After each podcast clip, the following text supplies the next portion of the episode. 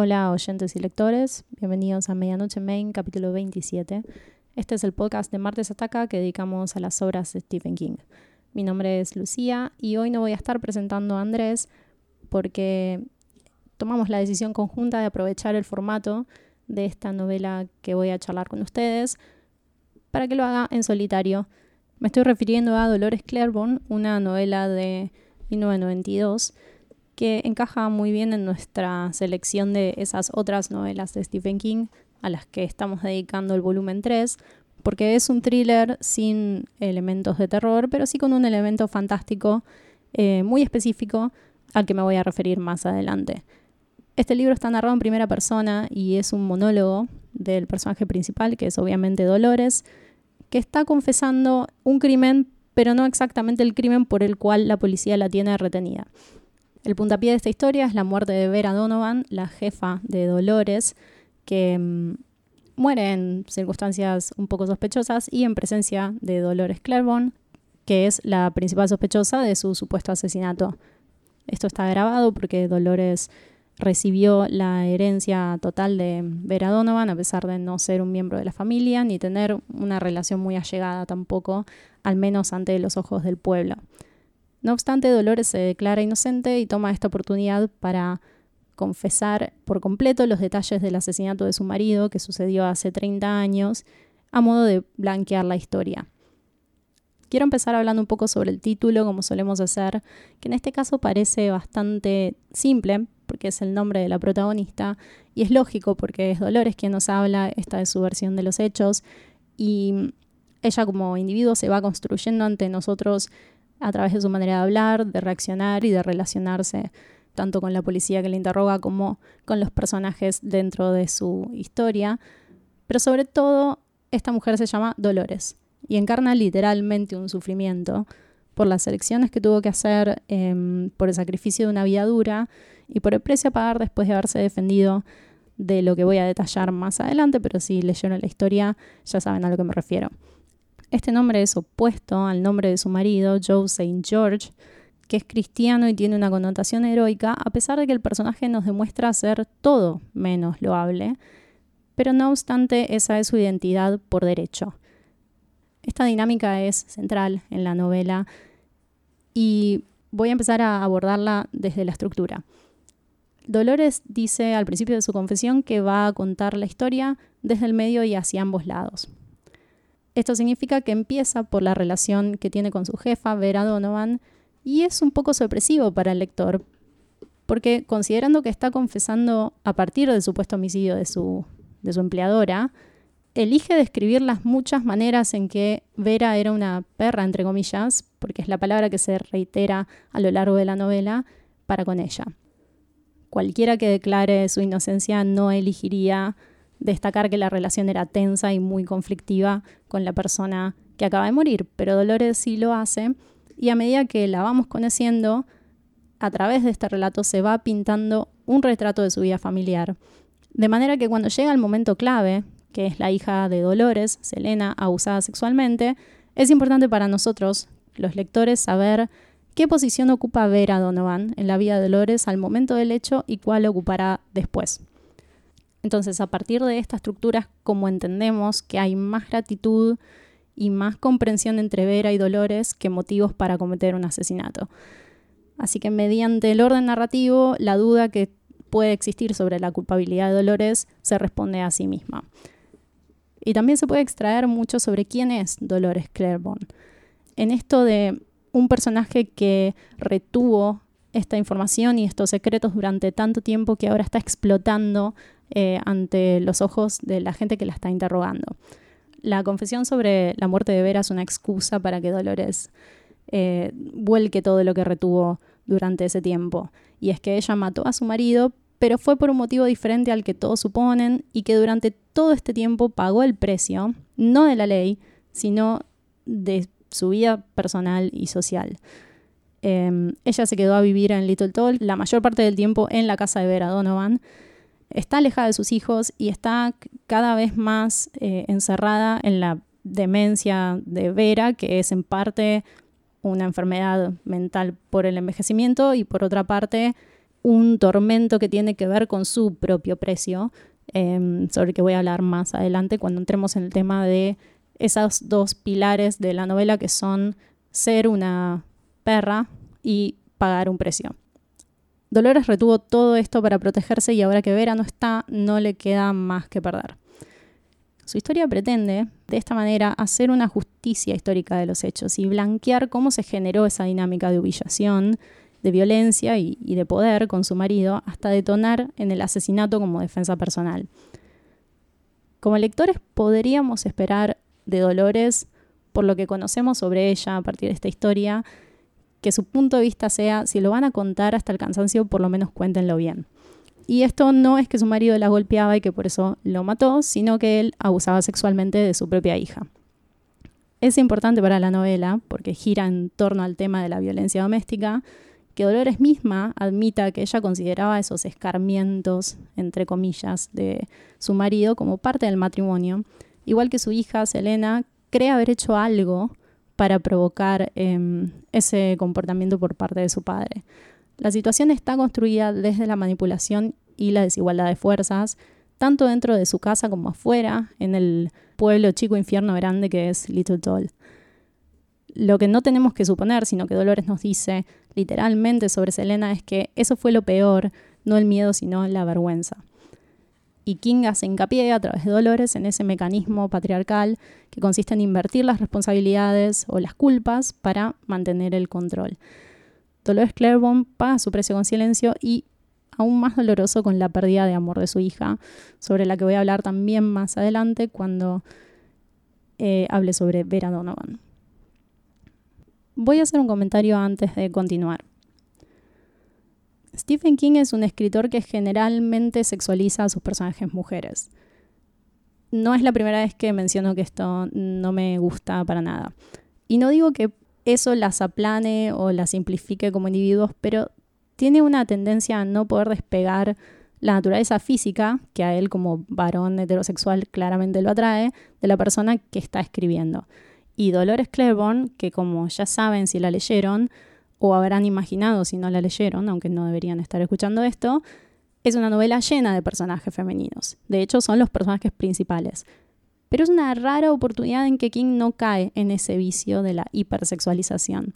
Y mi teoría es que se debe a que King tiene la mente puesta en su madre, Nellie Ruth Pillsbury King. Hay mucho de ella en Dolores, aún conociéndola solo a través de sus historias en on-writing, pero fue una madre soltera, tuvo trabajos muy duros, hizo muchos sacrificios y tenía también un carácter fuerte y contestatario. Creo que este libro es en cierto modo un homenaje a ella. Pero además hay que darle crédito a King por no sexualizar a la hija de Dolores, Selena, expresándose a través de su madre dejando bien claro que ni ella ni su hija tienen responsabilidad alguna sobre el abuso sexual que está sufriendo. King describe todos los síntomas y las consecuencias emocionales, psicológicas, sociales del abuso sexual sin caer en el morbo de describir los detalles físicos. Y mm, si bien Dolores evita esos detalles por respeto a su hija, no hay que olvidarse que ese respeto en realidad es decisión del autor. Y que en este caso está eligiendo enfocarse en el daño irreparable que sufre Selena, en el límite de Dolores como madre y en desarrollar el retrato inequívoco del abusador. ¿Quién es? ¿Por qué lo hace? ¿Cómo se defiende ante las acusaciones? ¿Quiénes apoyan y ayudan a sostener esta dinámica de poder? Años después, King volvió a hacer un gran trabajo al respecto de estos temas en Full Dark No Stars, que es un compilado de novelas cortas que leímos y charlamos en el capítulo número 16, especialmente en la novela corta Big Driver. Así que les recomiendo volver a ese capítulo si quieren indagar un poco más en este tema a partir del punto de vista de otro personaje. Voy a hacer una nota al pie más sobre el asunto de la hipersexualización por parte de King y es que es interesante que Dolores Claiborne sea lo opuesto a la historia que está conectada, que es Gerald's Game, porque en esa sí hay motivos argumentales para centrarse en la sexualidad de la protagonista, Jessie Burlingame, pero esto va a quedar para el capítulo que dediquemos ya con Andrés presente a esa otra novela. Bueno, habiendo sacado esta aclaración del camino, quiero enfocarme en lo que considero es la columna vertebral de la novela Dolores Claiborne, que es la amistad entre Vera y Dolores, que está marcada tanto por una oscuridad como por una sororidad. Al respecto, no quiero darle protagonismo al asesinato de Joe St. George, porque no tengo teoría ni contraargumento sobre la decisión de Dolores, que es una mujer desprotegida ante un depredador sexual que ataca a su propia hija. Para hablar en profundidad sobre eso, recomendaría que elijan algunas lecturas más teóricas sobre feminismo, desde aspectos sociales, políticos, económicos, y para ayudarlos a dar el puntapié inicial, les recomiendo el libro de nuestra amiga Noelia Ale, que es Siete frases machistas y cómo combatirlas, que fue editado por Niña Pez Ediciones. Conocerán a Noé de otros podcasts de Martes Ataca, eh, incluyendo Radiografías Urbanas e Imaginario Colectivo, que son dos de mis favoritos y su libro, que escribió junto con Agatha Mencini, hace un desglose del lenguaje machista a partir de datos concretos, sin por eso deshumanizar a las mujeres que están detrás de esos datos. Y lo recomiendo porque considero pertinente que justo en este podcast reconozcamos cómo el lenguaje moldea nuestra realidad. Así que si les interesa em, realmente comprender el tema, creo que es mejor empezar por libros teóricos y no por ficciones para tener un marco eh, más concreto de análisis. Hay mucho de interesante para hablar sobre el entendimiento silencioso que hay entre Vera y Dolores, que son dos mujeres radicalmente opuestas. Vera es adinerada, controladora y fría y perfeccionista. Dolores es de clase baja, está bastante oprimida, pero tiene unos, eh, unos principios muy fuertes, muy sólidos. Lo que tienen en común es que ambas sufren en matrimonios opresores. Vera, como nos enteramos más adelante, sufre también la pérdida de sus hijos, que no están distanciados, como ella cuenta, sino muertos, y Dolores, por su parte, está enfrentando la realidad de Selena eh, y el abuso sexual que está sufriendo. Al contrario del estereotipo de amistad femenina al que estamos muy acostumbrados, estas dos mujeres se dicen solo lo justo y necesario, pero están ahí cuando se necesitan mutuamente. Su relación es bastante particular y está adaptada en torno a sus personalidades y a sus sufrimientos. No es para nada genérica ni cliché, y este es otro punto para Stephen King. Como había mencionado antes, hay dos conceptos que están muy presentes en su dinámica, y estos son, por un lado, ese ser perra, being a bitch en inglés, y por otro, pagar el precio, en ese orden de causalidad. Según nos cuenta Dolores, y esto es lo que elige para empezar a construir su historia, Vera podía ser una perra por muchos motivos, por maldad, por soledad o porque así era ella, pero sobre todo porque debía. Hay una frase emblemática en esta novela que incluso creo que fue el tagline de la película, que es a veces ser una perra es lo único a lo que una mujer puede aferrarse. Y esto resume bastante bien los accidentes, entre comillas, que sufren sus respectivos esposos. En ambos casos, pero sobre todo en el caso de Dolores, hacen lo necesario para preservar a sus hijos y a ellas mismas. Y su lógica es que si defenderse es ser una zorra, una perra, entonces tienen que hacerlo porque no queda otra opción en un mundo donde su punto de vista no existe ni cuenta. Pero además hay algo que me parece incluso más interesante en ambas mujeres, sobre todo en Vera Donovan, pero también en Dolores, y ella lo, lo admite abiertamente, que es un factor de hartazgo y surge de haber sido privadas impunemente de su dignidad. Creo que ahí es donde King subraya ese ser una perra en relación a cómo una parte de ellas cometió estos crímenes por ellas mismas. Dolores no soporta la injusticia y la humillación de haber convivido con una hija que estaba siendo abusada sexualmente sin haberse dado cuenta. Existe el abuso sexual como un hecho concreto, pero también existe la burla y el goce patriarcal de esa desigualdad.